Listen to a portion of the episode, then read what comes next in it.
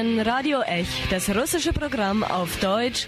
Sie hören uns jeden Donnerstag von 19 bis 19.30 Uhr. Und Radio Ech auf Russisch können Sie jeden Samstag von 13 bis 14 Uhr hören.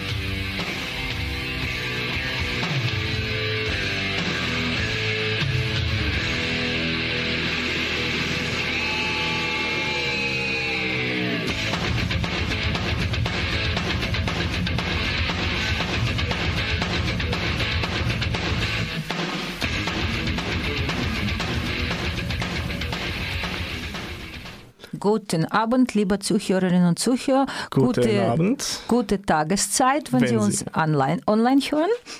Im Studio heute mit Ihnen ist Dim- Dima. Und Sveta.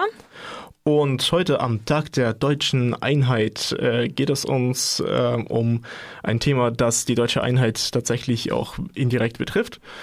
Ähm, ja, aber wir nehmen das tatsächlich so zum Anlass, so äh, eine gute alte Tradition der Sowjetunion aufleben zu lassen, äh, die genannt wird Ligbes. Was ist genau. eigentlich Ligbes? Ja, Ligbes, Liquidatia Bisgrammatnosti, das war eine Kampagne am Anfang der Sowjetunion, um die Bevölkerung zu alphabetisieren. Das ist buchstäblich bedeutet Liquidatia Bisgrammatnosti, Liquidierung der, des Analphabetismus.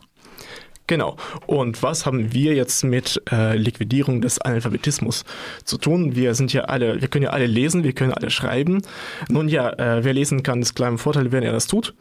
Und äh, in Bezug auf östliches Europa, russischsprachige Länder und insbesondere Russland äh, haben gerade sehr, sehr viele Linke eine ganz klare Meinung und Haltung die aber ähm, weniger auf tatsächlichem Wissen äh, beruht, sondern auf der Annahme, dass man ja so viel wisse.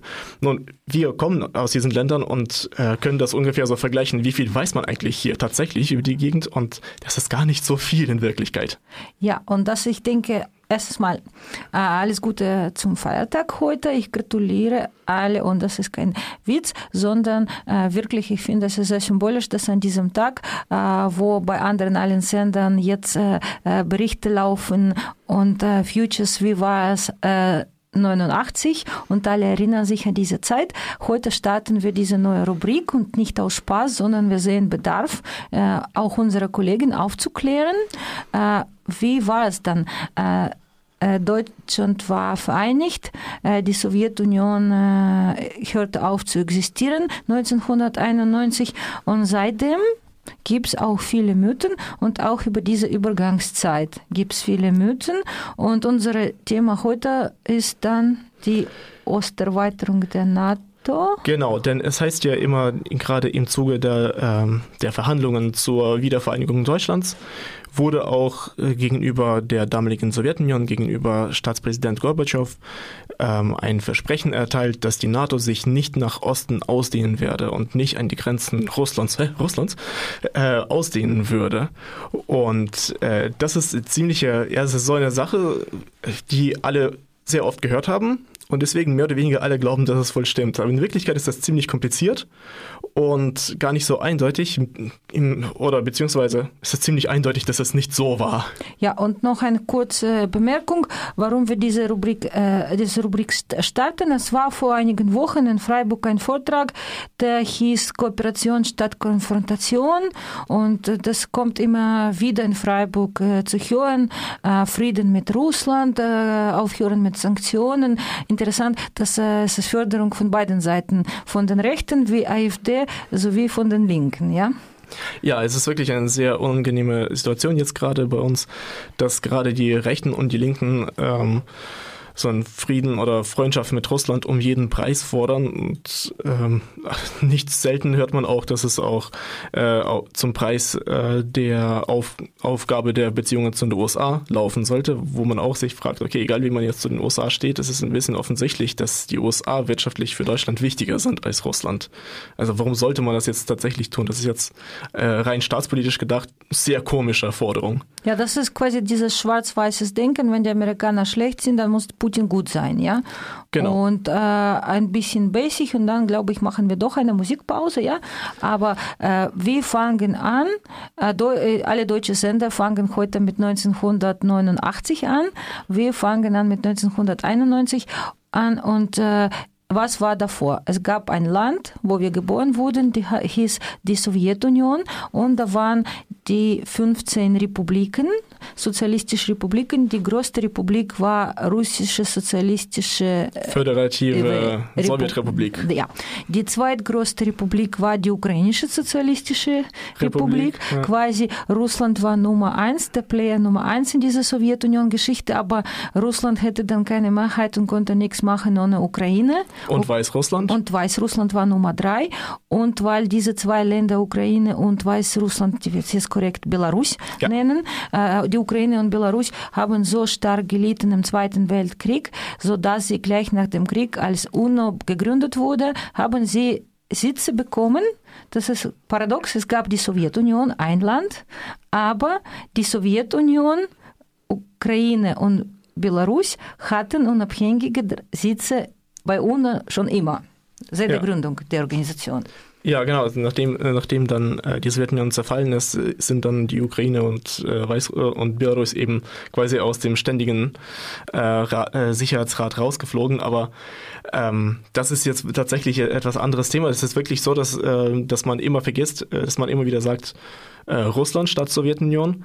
Und man meint dann tatsächlich auch Russland. Und wenn man das denkt, dann kommt man in sehr komische Gefilde, eben was sich alles äh, historisch dann später ereignet hat. Ja, und ein bisschen auch das, was man eigentlich selber nach, in Wikipedia nachlesen kann. Ich wiederhole, bis 91 hieß das Land die Sowjetunion und nicht Russland. Russland war eine der führenden Republiken einfach. Nach 91 heißt das Land jetzt auch nicht Russland, sondern offiziell heißt es Russländische Repu Föderative Republik auch. Föderation. RF, Föderation, ja. Russländische Föderation. Warum rusländisch? Weil es dort nicht nur Russen leben. Und äh, ja. Es gibt Tataren, Baschkiren, äh, genau. Jakuten, was weiß ich was alles. Es gibt Tschetschenen, nee, Dagestan genau. gibt es gar nicht. Das doch, doch, sind doch, ganz doch, viele, doch, ganz viele unterschiedliche Ethnien in, in Dagestan. Ja, aber äh, offiziell hat diese russländische Föderation sich als Nachfolgestaat der Sowjetunion erklärt. Ja. Weil das und ist hat ja, alle ist Verpflichtungen ja so, und Schulden der Sowjetunion quasi übernommen nach 91. Genau, dann irgendjemand musste das halt machen. Das ist halt, äh, das heißt nicht, dass es, dass die Sowjetunion äh, tatsächlich mit Russland gleichgesetzt werden sollte. Und äh, die historische Verpflichtung dann gegenüber der Sowjetunion etc. etc. ist dann nicht, gilt dann nicht unbedingt gegenüber Russland allein. Das ist immer noch, Russland ist immer nur ein Nachfolgestaat der Sowjetunion.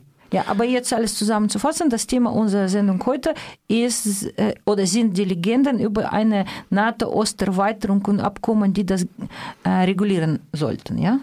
Genau. Aber zuerst, seitdem wir jetzt so lange gesprochen haben, ähm, gehen wir mal kurz in die Musikpause. Und ja, dadurch, dass wir jetzt quasi so ein bisschen Osteuropa, ehemalige Sowjetunion für unsere Hörer eröffnen und ähm, erlebbar machen, verständlich machen, äh, haben wir uns auch die Musik genommen, die ähm, damals in den späten 80ern ebenfalls äh, im Westen den sowjetischen Underground Rock ähm, bekannt machen sollte. Und das hat eine Amerikanerin, Joanna Stingray, gemacht, die in die Sowjetunion kam und diese Musik gesammelt hat und dann hier so mehrere Schallplatten Red Wave äh, publizierte. Genau, also Musik quasi aus derselben Zeit, wie um die es heute auch geht.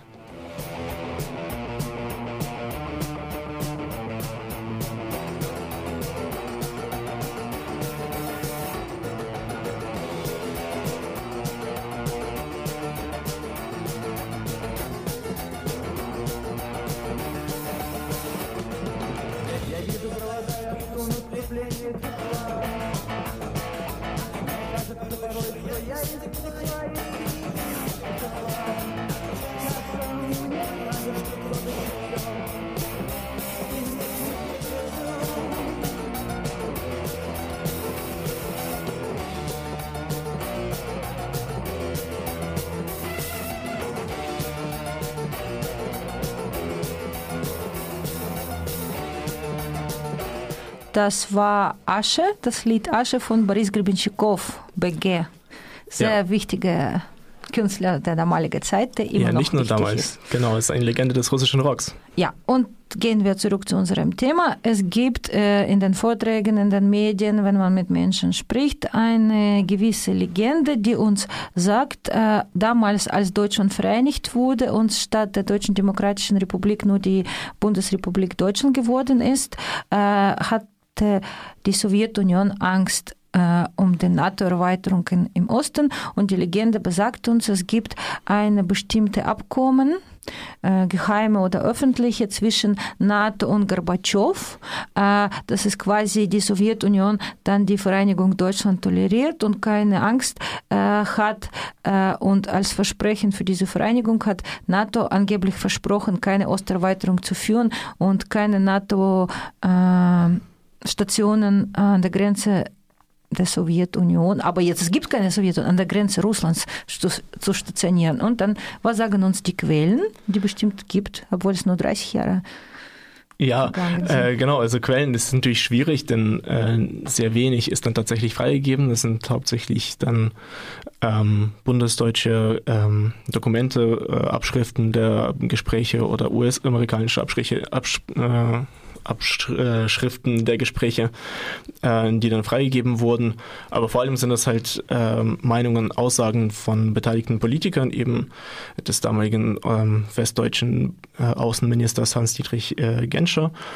Und ähm, des sowjetischen Präsidenten Michail Gorbatschow, des äh, damaligen sowjetischen Außenministers Eduard Shevardnadze, die der alle waren ja, ja genau, um die ging es ja. Eduard Shevardnadze war später der Präsident Georgiens, ja, der war Georgier. Eines Nachfolgestaates der Sowjetunion übrigens, das äh, heute ebenfalls äh, Beitritt zur NATO anstrebt übrigens. Ja, wo, schon, wo NATO schon stationiert ist, nachdem Russland äh, Georgien bombardiert hat eigentlich.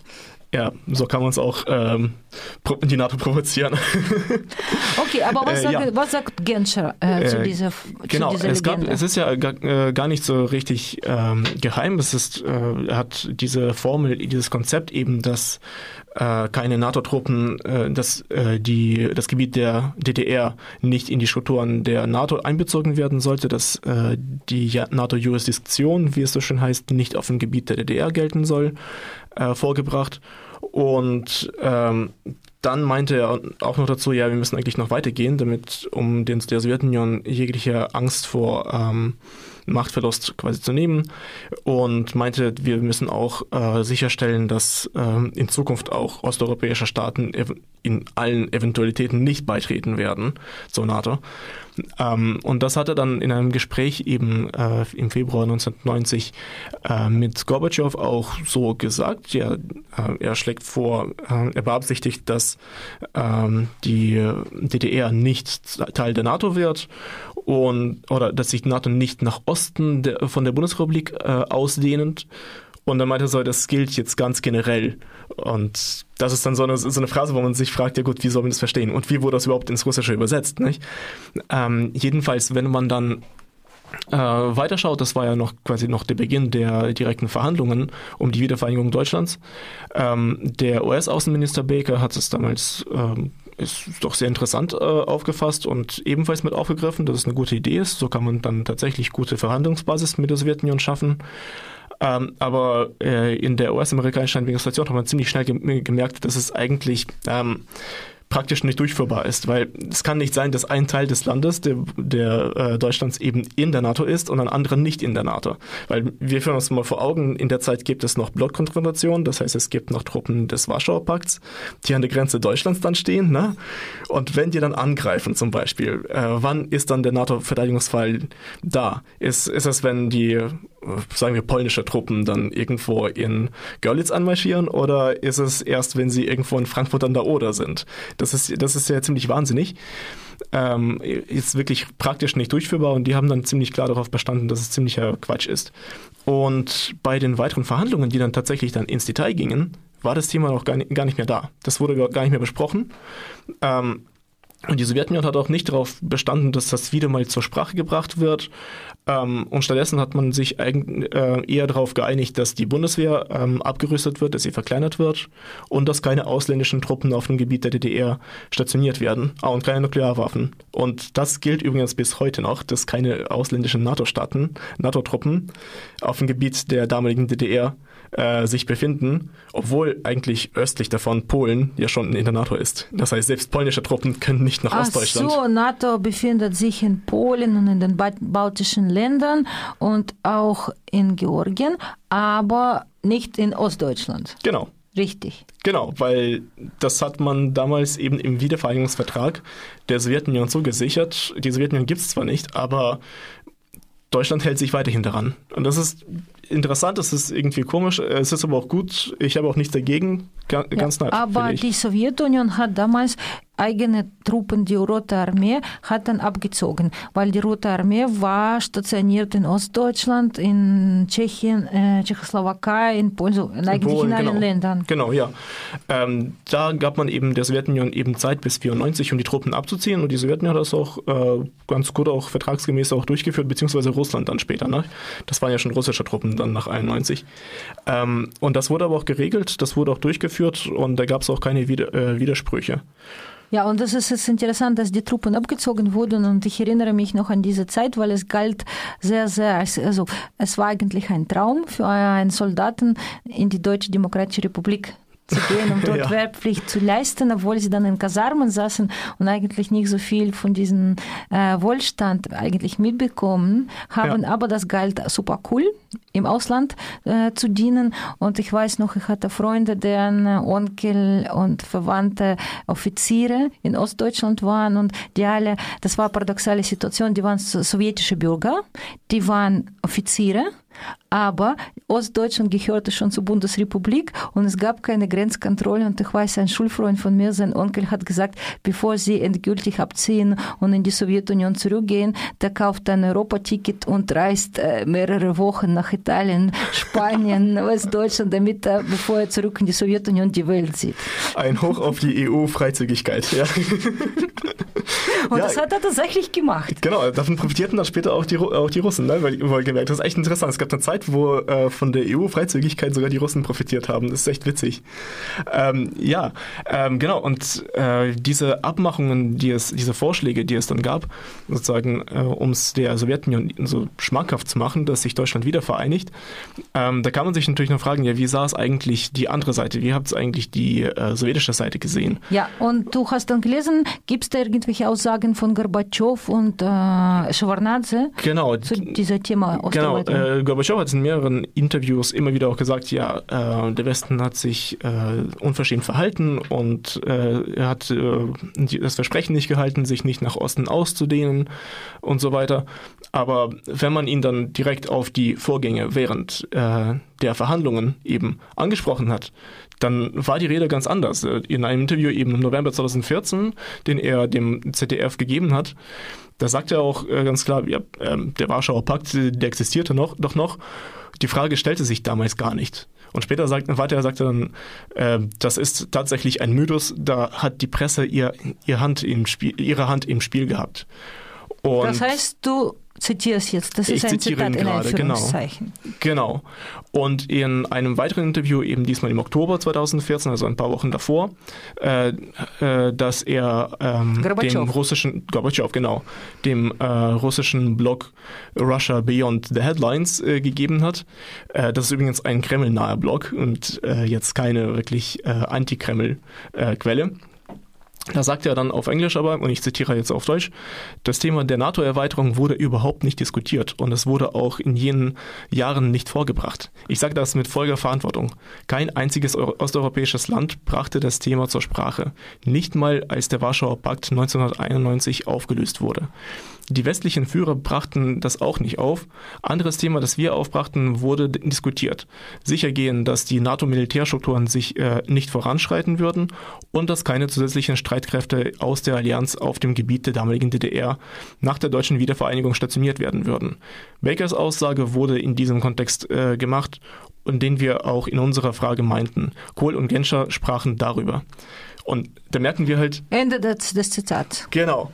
Ende des Zitats. Und da merken wir, der, ähm, egal was dann Genscher und Kohl meinten, äh, im persönlichen Hinterzimmergespräch dem Gorbatschow eben gesagt zu haben, er hat es ganz anders aufgefasst. Er, er meinte, ähm, er hat es wohl gesehen, so gesehen, dass es um die DDR geht und nicht um irgendwie Osteuropa.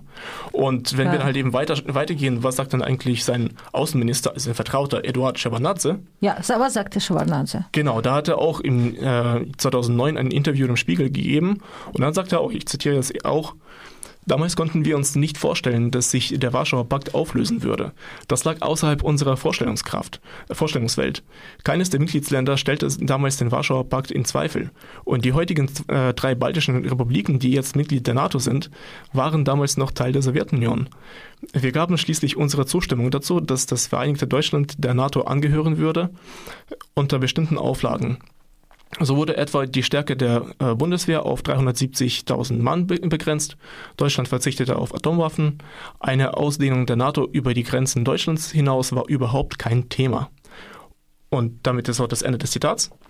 Und äh, wo dann danach äh, andere ähm, Fragen kamen von, seitens der Spiegeljournalisten, ähm, sagt er jedes Mal eigentlich, nein, das Thema wurde nicht äh, besprochen, das, das Thema wurde gar nicht behandelt, das gab es nicht, das war ein Nicht-Thema damals. Weil, und das merken wir auch, 91 konnte man sich damals gar nicht vorstellen, da, äh, oder 1990, Anfang 1990 konnte man sich gar nicht vorstellen, dass die, der Warschauer Pakt zerbrechen würde, und zwar innerhalb von wenigen Monaten, äh, und die Sowjetunion ebenfalls.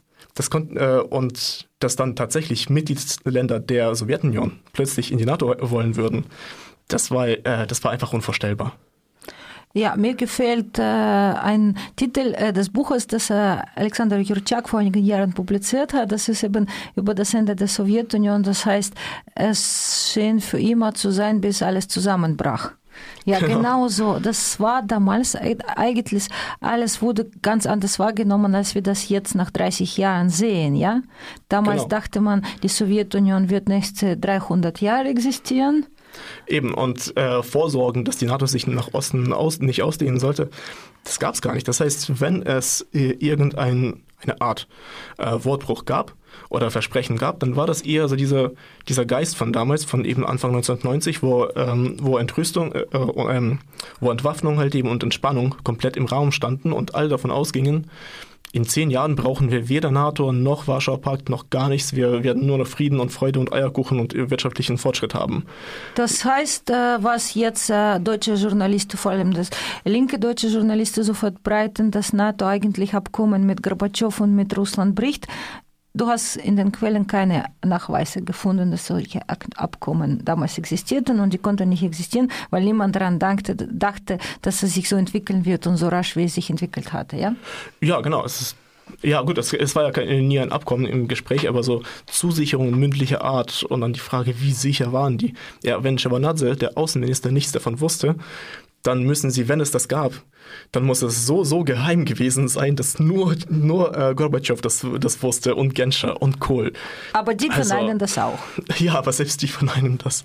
Okay, ja. das war unsere Sendung heute Liquibes, Liquidierung des Analph politischen Analphabetismus äh, zu Thema NATO-Osterweiterung und jetzt Musik. Ähm, ja, äh, vorher vielleicht wollte ich nochmal noch mal kurz darauf ähm, eingehen, dass ähm, diese Vorstellung letztlich, NATO darf sich nicht nach Osten erweitern, die geht ja von etwas wären äh, Weltbild aus, dass eben Osteuropa, osteuropäische Länder Hinterhof Russlands sind und man darf sich da nicht einmischen. Das, das ist, ist, interessant, wohin ich gucke, was für mich dann Hinterhof ist. Genau, ja, ja eben.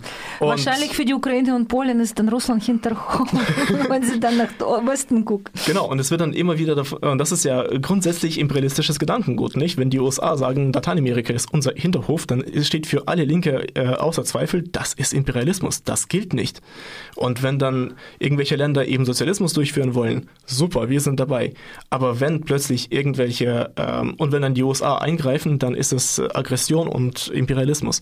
Aber wenn beispielsweise dasselbe in, der, in Europa passiert, seitens Russlands aber, das aber auch ganz offen davon spricht, hier, das ist unser Hinterhof und wir lassen nicht so, dass irgendwelche andere Länder jetzt plötzlich der NATO beitreten, dann ist das akzeptiert. Dann und ist das Bela gut. Belarus und die Ukraine sowieso Teile Russlands, ja, so genau. weit denken die genau. meisten. Genau, wenn halt eben, wenn in äh, Litauen, Lettland oder Estland Mitgliedsländer der Sowjetunion wohlgemerkt, dann Angst davor herrscht, dass Russland einmarschieren wird und man sich deswegen mit der NATO ähm, kooperiert und äh, zusammenschließt und sogar beitritt, dann ist das, ähm, dann sind das plötzlich keine Entscheidungen der souveränen Staaten, die eigene Interessen haben, sondern ähm, Verstoß gegen, gegen was eigentlich? Sicherheitsinteressen der, äh, Russlands, Russlands ja. aber nicht Sicherheitsinteressen von Letten, von Litauen und von Esten. Ne?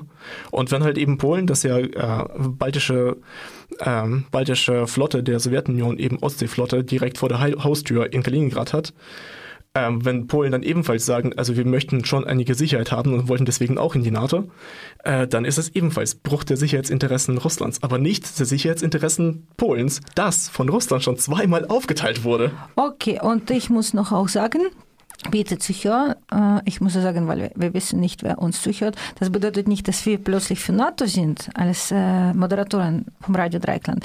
Wir wollen nur erklären, was behauptet ja. wird und ob es dann mit den Quellen stimmt. Und genau.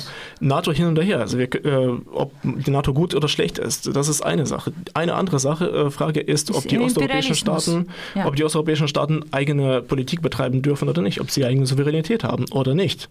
Und das müssen wir als Linke dann äh, wohl oder übel doch akzeptieren, Osteuropäer sind auch Menschen, osteuropäische Nationen sind auch Nationen und die haben dieselben Rechte wie eben alle anderen äh, Länder dieser Welt. Und ja, und die deutsche Verantwortung in Beziehung zu Russland und Kooperation statt Konfrontation, da muss ich sagen, das war jetzt Jubiläum, 80 Jahre, als Hitler und äh, Stalin dann genau Polen 1939 aufteilten. Polen und die Westukraine aufteilten. Ja, ja genau. Äh, also man darf nicht vergessen, Polen wurde nicht nur von Deutschen äh, besetzt, sondern auch von der Sowjetunion, also von unserer Armee. Ja. Ne? Und Kooperation schon Konfrontation war schon vor dem Zweiten Weltkrieg 39. Genau. Erfolgreich.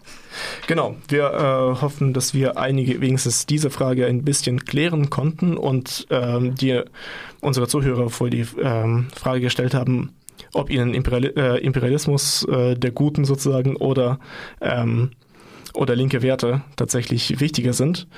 Und wir werden diese Serie eben weiter fortsetzen. Fortsetzen und Hier das nächste Thema ist dann die Ukraine und die genau. Unabhängigkeit der Ukraine und was dazu äh, abgesprochen wurde in den 90er Jahren. Aber jetzt genau. müssen wir Tschüss sagen, weil wir schon keine Zeit haben. Oh, und ja, oh, wir ja. haben nur ein einziges Lied noch aus Red Wave. Genau. Auf Wiederhören. Heute waren im Studio mit Ihnen Sveta und Dima. Alles Bis zum Gute. nächsten Mal. Bis zum nächsten Mal.